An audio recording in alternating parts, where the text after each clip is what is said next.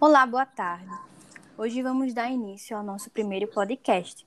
O tema do podcast de hoje, que é da suspensão e alteração do contrato de trabalho em face do panorama causado pela Covid-19. Eu sou a oradora Glenda Medeiros, estudante de Direito do quinto período. Oi, me chamo Jaqueline e iremos entrevistar a professora Luciana Boles. Professora, de antemão, gostaríamos de agradecer a sua participação. Muito grata pela, pelo convite, muito grata pela participação e eu estou aqui para contribuir. Ótimo, então vamos começar. É, a nossa primeira pergunta. Professora, há mais de um ano, o coronavírus vem afetando drasticamente o Brasil e o mundo. Os impactos da pandemia vêm sendo sentidos não só na saúde, mas também na economia.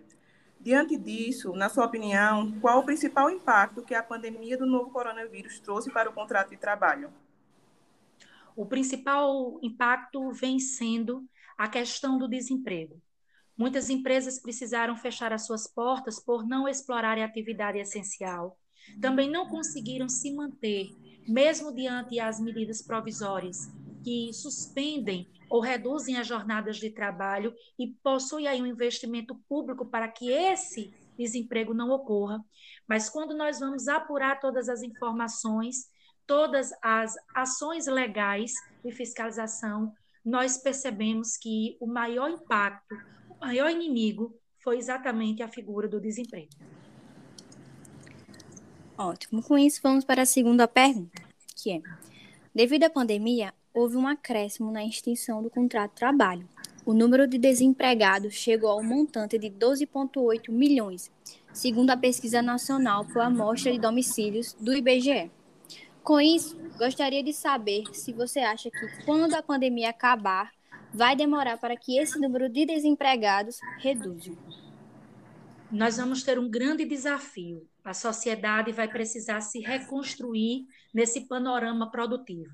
As relações laborais precisam sim serem melhor trabalhadas, nós vamos ter um novo tipo de empregado, uma nova empresa, nós também vamos encontrar desafios com relação a muitas empresas que vão se enquadrar em procedimentos de recuperação extrajudicial. Então, diante dessas grandes ações de desafios, haverá sim um tempo em que é necessário para fins de restauração e de um novo conhecimento desses meios produtivos e dessa nova força de trabalho que acaba surgindo mediante o caos causado pela pandemia realmente vai ser muito complicado. É, professora, adotado em todo o mundo para garantir o isolamento social, o teletrabalho, embora não seja uma modalidade nova, ganhou bastante força em 2020. É, você acredita que o teletrabalho veio para ficar? É, e o que dispõe a consolidação das leis trabalhistas sobre o assunto?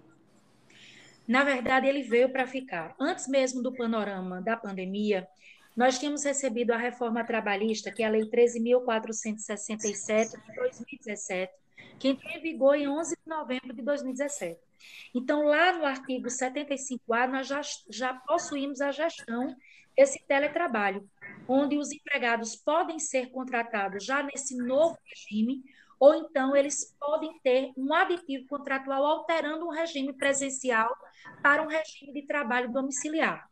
Ele vem dando todas as garantias e equiparando-se a um trabalho desenvolvido no meu ambiente empresarial, vem concedendo as mesmas garantias correlacionadas às questões de direito, porém, o que fica aí, devido às gestões que precisa ser mais trabalhada, é a questão da divisão respectivos riscos, né, que hoje pode ser rateado entre empregado e empregador e vai depender de cláusula contratual. Mas ele veio para Perfeito. Então, por último, a última pergunta eu quero saber sim. Como fica a situação das grávidas empregadas frente ao panorama causado pelo Covid-19? Agora, no mês de maio, nós temos uma legislação que permite que as grávidas se ausentem do seu meio ambiente de trabalho e que elas passem a trabalhar em regime de teletrabalho remoto ou híbrido. Mas nós sabemos que isso é um desafio, porque temos ainda algumas profissões que não comportam o trabalho à distância. E dentro desse panorama diversificado, nós temos a orientação de utilizar a mesma temática que a reforma trabalhista traz quando as empregadas estão em atividade insalubre, que teria que ser afastada para fins de recepção do seu salário pelo INSS como chamado salário maternidade. Ainda é uma questão polêmica que precisa sim ser bem trabalhada para que as grávidas possam seguir com segurança a sua gestação e justamente o período do pós-parto em que ela precisa amamentar. Muito obrigada, professora. Perfeito sua fala. Muito obrigada mesmo pela sua presença hoje.